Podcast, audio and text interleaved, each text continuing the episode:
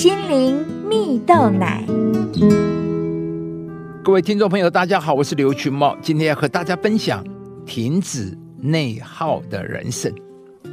有一个故事说到，有一群大学生呢，组队参加了一场百万奖金的争夺赛。在这个比赛中有很多不同的关卡，最快完成所有关卡的队伍就能获得百万奖金啊！比赛过程的前期啊。这群大学生很积极的在完成关卡里的任务，但他们发现最困难的不是破解任务进到下一个关卡，而是每一个人都在七嘴八舌的提出对任务的看法，完全无法快速的统整出有效的通关方式。大学生的队伍也因此开始落后于其他的队伍，使得团队更加心浮气躁，无法好好沟通了。原本步调一致的团队也逐渐有人不再充满干劲了。而就在一筹莫展之际，其中一个大学生发现，每个关卡里的任务。都有个对应的专长，可以快速通关。这样一来，就能够透过团队里每一个人不同的专长，去分配在这个关卡中谁可以以他的专业拥有最终决定权呢？而这个做法获得了一致的赞同，不仅免去无谓的争吵，还帮助团队。在最终获得了百万奖金啊！这是因为好的团队管理可以避免迷失在没有效率的沟通协调之中，也能使每一个人的才干得以最大化的发挥，让团队往前迈进啊，而不是原地踏步，甚至是后退。亲爱的朋友。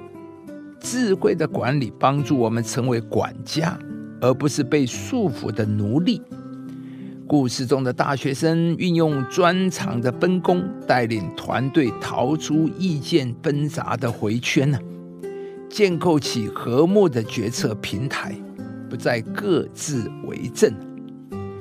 在圣经里，上帝创造宇宙万物后，让亚当修理与看守伊甸园。而上帝也使所有他所造的走兽、飞鸟，都来到亚当的面前，由亚当来为其命名呢。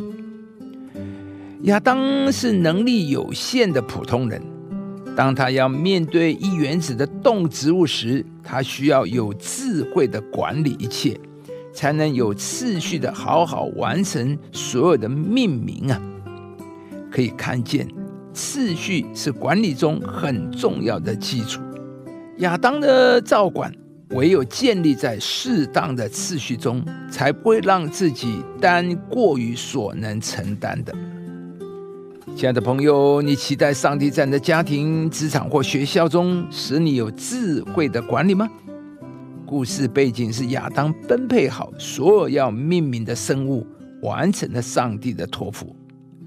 很多时候，我们在面临角色的转换时，常常会疲于奔命的满足每一个需要。优先次序就是帮助我们在不消耗掉自我能量下，仍旧可以有品质的回应每一个人事物。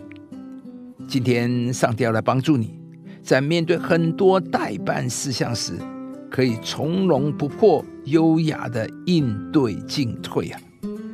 当你把无能为力的境况带到这位全能神的面前时，你将会经历到从他而来的智慧，不再是没有能力，而是带着信心与盼望的去突破困境，活出精彩无限的人生。